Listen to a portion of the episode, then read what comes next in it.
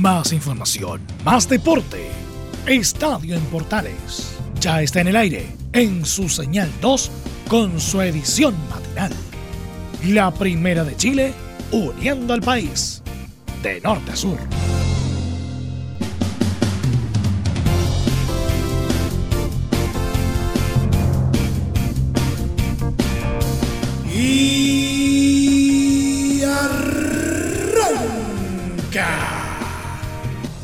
Señoras y señores, buenos días. Bienvenidos una vez más, día martes. Y por supuesto, tenemos mucha información deportiva que compartir con ustedes a esta hora de la mañana. ¿Cómo queda finalmente la situación de la primera vez? Se los vamos a contar. ¿Cómo va también los chilenos en el extranjero, ¿no es cierto? Los partidos de una u otra índole que se juegan a mitad de semana. No olviden que hay un duelo pendiente por Copa Chile eh, mañana miércoles y también de eso vamos a estar hablando. Hay mucho tema de conversación para solamente 30 minutos, así que empecemos de una. Comienza una vez más. Estadio Portales AM.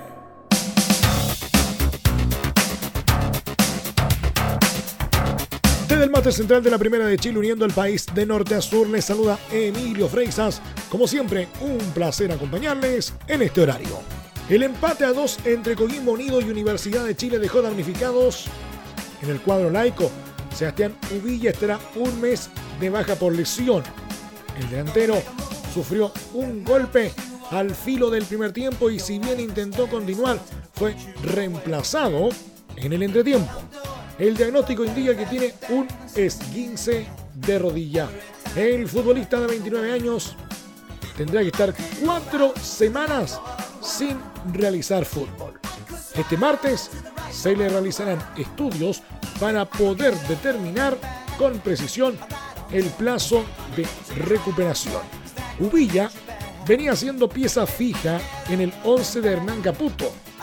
De los cuatro partidos que ha dirigido el DT, el Conejo siempre fue titular, jugando por fuera. También ha sido importante para Frank Darío Kudelka y Alfredo Arias. En total ha jugado 1.198 minutos en el torneo nacional, repartidos en 18 encuentros. Nicolás Guerra y Pablo Parra, por características, asoman como las opciones más lógicas para reemplazar al ex Santiago Wanderers. La otra es Marco Riquelme, aunque el ingreso del ex Bolívar probablemente implicaría un cambio en el dibujo táctico. La lesión llega en pésimo momento. Los azules no logran escapar de la parte baja de la tabla y están a tres puntos de la zona de descenso. La U suma un nuevo dilema.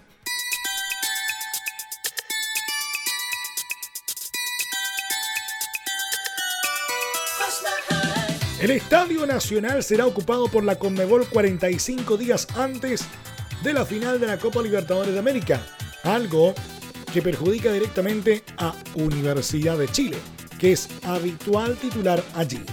Razón por la que Azul Azul ya hace gestiones para poder usar el recinto pese a los arreglos que se le estarán haciendo. El duelo que albergará el Coloso de Ñoa está programado para el sábado 23 de noviembre, por lo que son cuatro los partidos en que la U no podría ser local en dicho recinto. El primero de estos encuentros tiene un doble problema, pues un día antes del choque de la U con Deportes Iquique, el miércoles 16 de octubre, la banda británica de heavy metal Iron Maiden dará un concierto en el Nacional, razón por la que desde Azul Azul quieren modificar la programación si Conmebol acepta que usen el recinto. Los otros choques son ante Everton el 20 de octubre, O'Higgins 3 de noviembre y Universidad de Concepción 10 de noviembre. Este último, un duelo clave en la lucha por la permanencia. En Azul Azul dicen que el tema está encaminado, por lo que confían en que el recinto pueda ser habilitado para cuando la U necesite ser local. De todas formas, desde la dirigencia trabajan en una segunda opción. Se trata del Estadio Ester Roa Rebolledo de Concepción.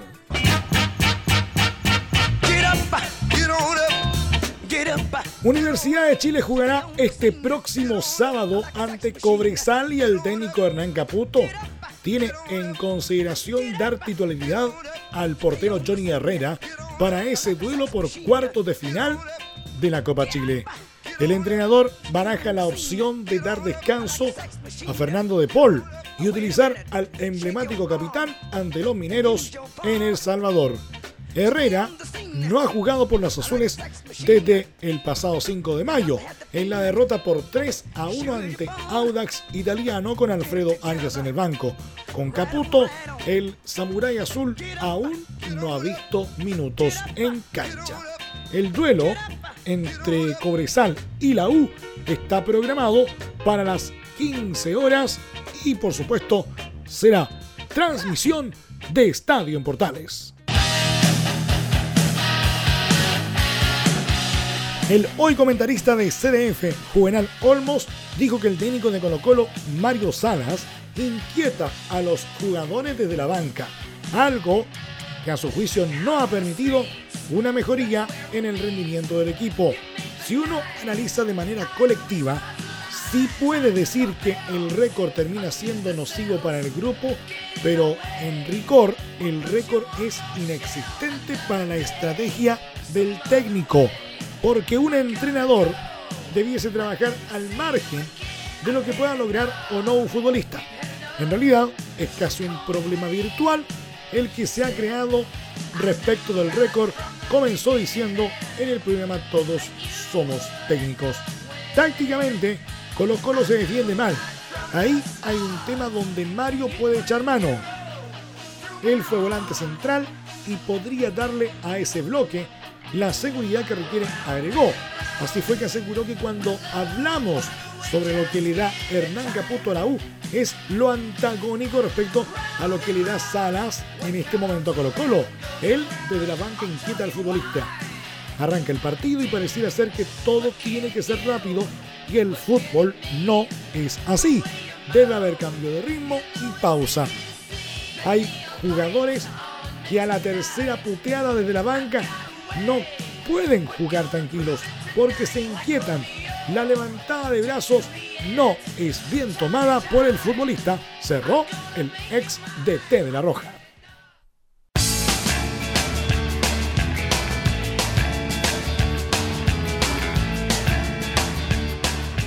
Ñubrense reaccionó a tiempo este lunes en el estadio Nelson Oyarzún de Chillán y logró rescatar un agónico empate por 2 a 2 ante Deportes Copiapó en el cierre de la fecha 21 de la primera B. Tras un trabajado primer tiempo que terminó sin goles, Juan Jaime a los 55 minutos y Maximiliano Quinteros a los 73 pusieron en ventaja a los nortinos. El cuadro chillanejo, sin embargo, no se rindió y logró igualar el encuentro por medio de Ignacio Ibáñez a los 87 y Nicolás Vargas a los 90 más 5, cuando el encuentro ya expiraba. Este resultado dejó a Copiapó décimo con 28 puntos, mientras que Ñublense quedó un puesto abajo con 27 unidades. Los resultados de la fecha entonces quedaron de la siguiente manera. Barnechea 3, San Luis 2, Unión San Felipe 2, Deportes Puerto Montt 1, Cobreloa 0, Deportes Melipilla 1, Deportes Santa Cruz 3, Magallanes 0, Deportes Temuco 0, Santiago Morning 0, Deporte Valdivia 0, Santiago Wanderers 1, Rangers 0, Deportes La Serena 0, Ñublense de Chillán 2, Deportes Copiapó 2. Tabla de posiciones.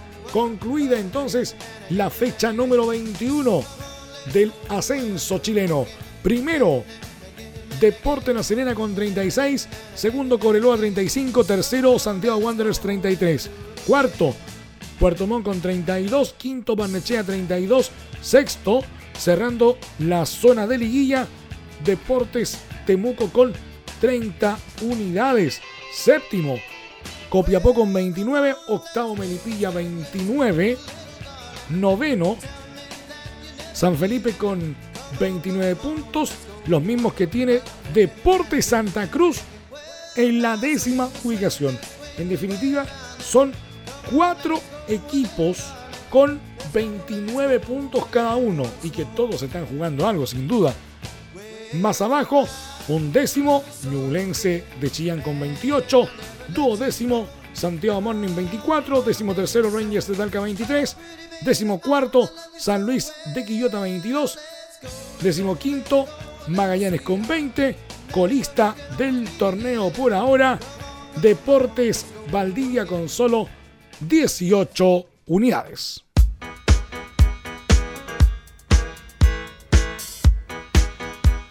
Y siguen avanzando los torneos en la primera A y B y los técnicos siguen cayendo. Ya casi de manera alarmante en ambas competencias este 2019.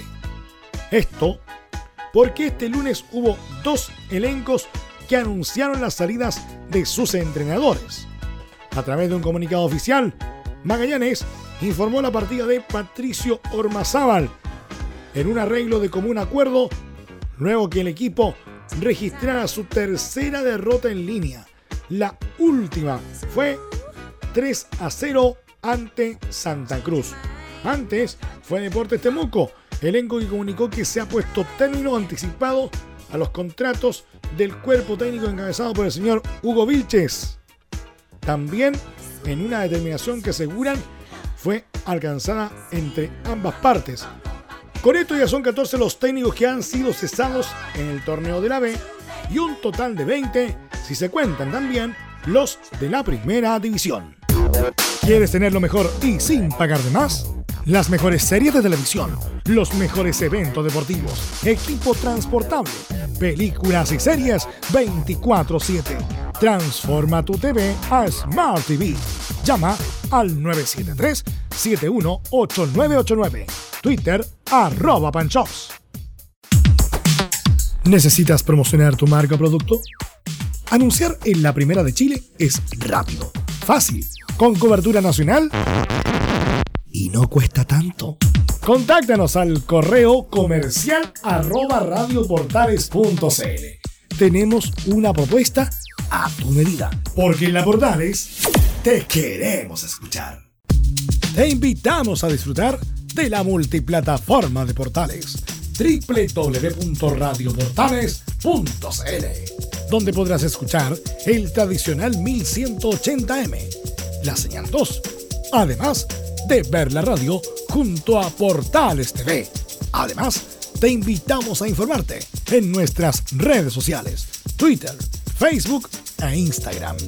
Ya lo sabes, www.radioportales.cl la multiplataforma de la Primera de Chile.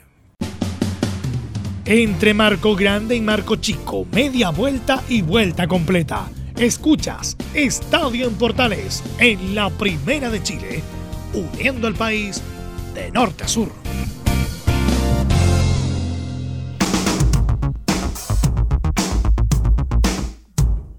Tras el polémico partido que disputaron en la última Copa América, Chile y Argentina se volverán a chocar esta vez en un amistoso y los trasandinos ya tienen una baja confirmada. Se trata de Lucas Ocampos. El delantero de Sevilla tiene un problema físico y no viajará a la gira que también contempla un encuentro ante México. Era su primera nominación a la selección adulta. Lucas Ocampos no participará de la convocatoria de la Argentina por un traumatismo en el pie derecho sufrido en su club que le imposibilita la práctica competitiva. Escribió la cuenta oficial de Alvis Celeste en Twitter. El ex River Plate era uno de los seis atacantes que había nominado el DT Lionel Scaloni. Los otros son Lautaro Martínez, Joaquín Correa, Pablo Dybala y Adolfo Gaich. El duelo entre Argentina y Chile está programado para el jueves 5 de septiembre a las 22 horas en Estados Unidos. A principios de año y tras un sinuoso paso por la U, Gonzalo Jara llegó a Estudiantes de La Plata. Vive un buen momento en el equipo dirigido por Gabriel Milito, pero una oferta desde México lo podría ser campeón nuevamente del club. Según informa el diario El Universal, el formado en Huachipato es seguido por el América, escuadra en la que milita Nicolás Castillo. Aunque los de Coapa buscan juventud para cualquier contingencia con los defensores de base, Emanuel Aguilera y Bruno Valdés, la experiencia y renombre de Jara a sus 34 años de edad serían de utilidad para los azul crema, escribió el citado medio. La primera opción de las Águilas es Alan Franco. Sin embargo, el alto precio del zaguero argentino complica la negociación con Independiente de Avellaneda. El defensa chileno no se cotiza más allá del millón de dólares, mientras que Alan Franco, de 22 años, rebasa los 5, expresó el Universal. La publicación, además, recordó algunas de las polémicas que han marcado la carrera de Jara, definiéndolo como el chico malo de Chile.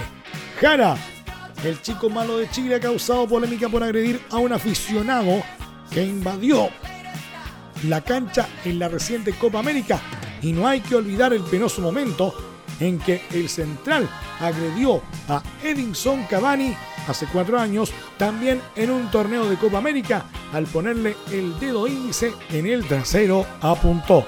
El central ha tenido un segundo aire en su carrera desde que arribó a Argentina. Ha jugado 17 partidos, todos ellos de titular, y volvió a la selección. In 1965, Alfredo Arias nunca pudo encontrarle la vuelta al equipo en la Universidad de Chile. Se fue con un cúmulo de críticas encima y dejando a los azules en la parte baja de la tabla. Sin embargo, ya encontró nuevo club. El uruguayo vuelve a su país para dirigir a Montevideo Wanderers, donde empezó su carrera como técnico. Quiere evocar la gloria de su proceso anterior. Con los Bohemios ganó el Campeonato Clausura 2013-2014, la tabla anual el mismo año y clasificó tanto a Copa Libertadores como Copa Sudamericana. En el equipo de la capital charrúa se encontrará con un chileno, Cristian Bravo. Llegó este año al equipo y ha tenido un buen rendimiento. Fue nominado por Reinaldo Rueda para los amistosos de Chile ante Argentina y México. Hay confianza en Arias, pese a que los números en la U no invitan al optimismo. En el Campeonato Nacional dirigió 12 partidos y solo ganó uno. Su registro se completa con 7 empates y 4 derrotas, un 27,8% de rendimiento. Lo que me pasó en la Universidad de Chile para mí es un fracaso. Creo que nos aguantaron más que lo que cualquier institución grande podría suceder, afirmó. Sin lugar a dudas, es una de las bombas en el cierre del libro de pases en Europa. El Paris Saint-Germain golpeó la mesa y cerró el fichaje del delantero argentino Mauro Icardi, quien llega proveniente del Inter de Milán, elenco en el que ha estado seis temporadas. En una movida de última hora, según explican en el sitio oficial del cuadro lombardo, el atacante extendió su vínculo con el elenco Nerazzurro hasta 2022 para luego negociar su salida. Así, ya con su vínculo asegurado, llegará en calidad de préstamo al conjunto francés por un año en una sesión que de igual manera permitirá al equipo de París ejercer la opción de compra cuando finalice el periodo. Además, desde el propio Paris Saint-Germain también confirmaron la llegada del trasandino, presentándolo de manera oficial en sus redes sociales con el mensaje Bienvenido Mauro y un video del jugador con la camiseta de su nuevo club.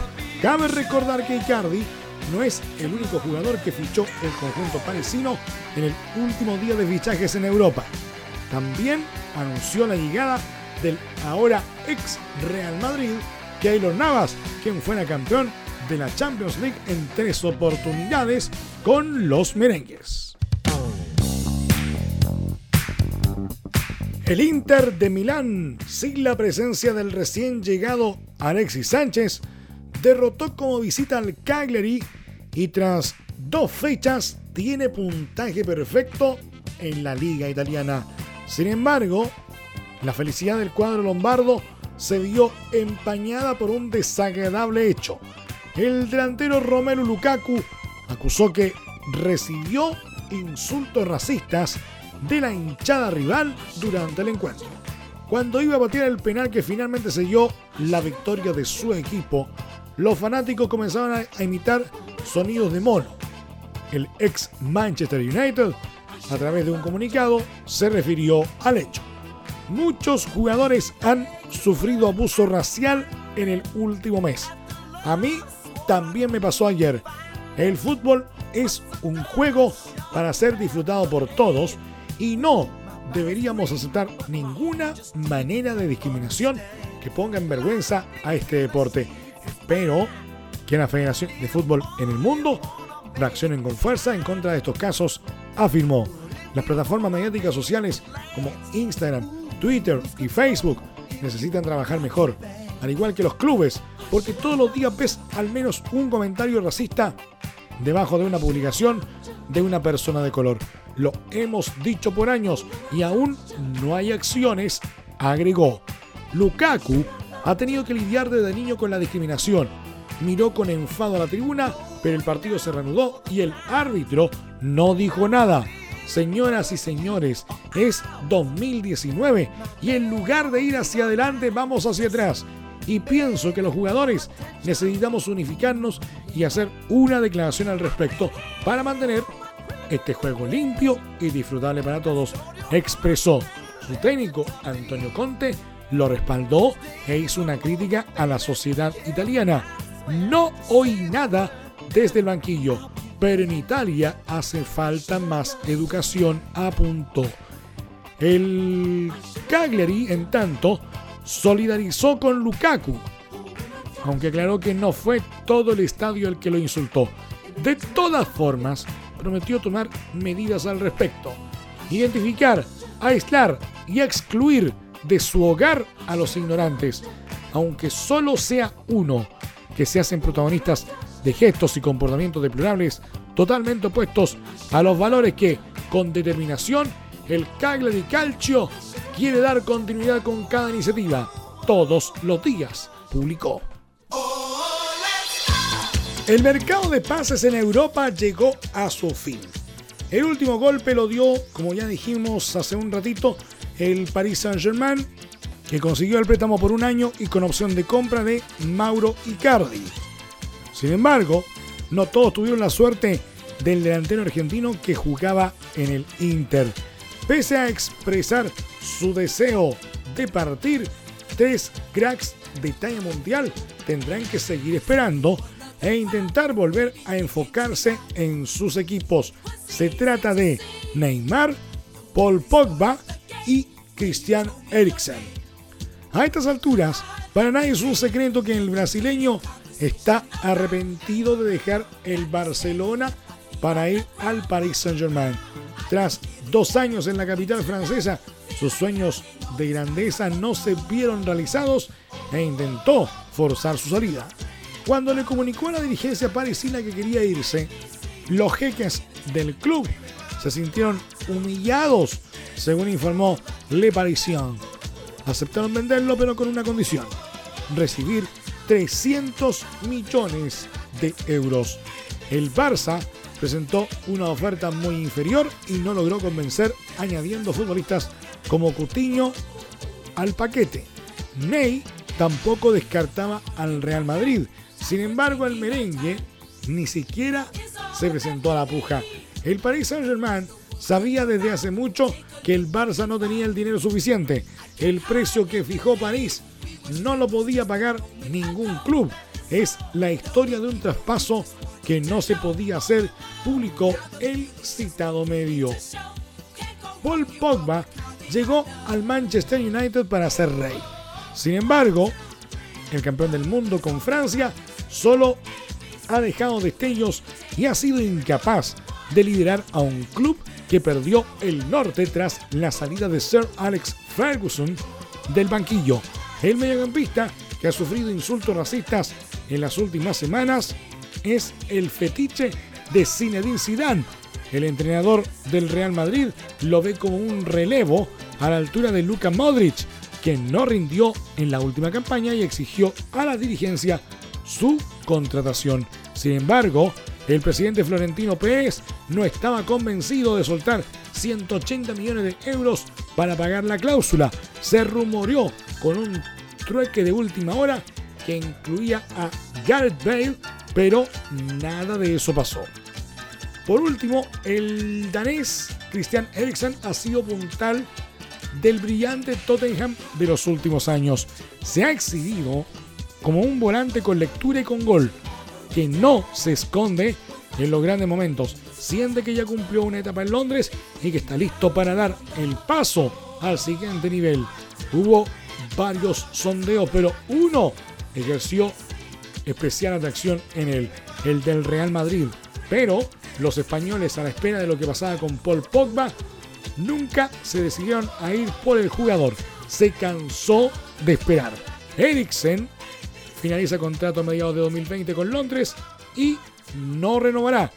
Puede negociar a partir de enero con cualquier club para irse gratis y se especula con que la Juventus tomó ventaja.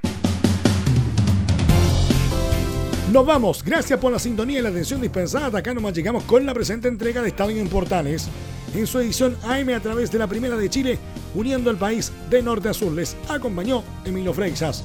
Muchas gracias por el favor de su sintonía a través de la señal 2, a través de nuestros medios asociados en todo el país y por supuesto también a través de radiosport.cl, la deportiva de Chile. Continúan disfrutando de la programación de la señal 2 de Radio Portales, porque ya está aquí Carlitos Zapag y la mañana al estilo de un clásico, portaleando la mañana a continuación. Más información luego a las 14 horas en la edición central de Estadio en Portales con Carlos Alberto Bravo y todo su equipo. Que tengan todos un muy buen día. Más información, más deporte. Esto fue Estadio en Portales en su señal 2, con su edición matinal. En internet también somos la primera de Chile.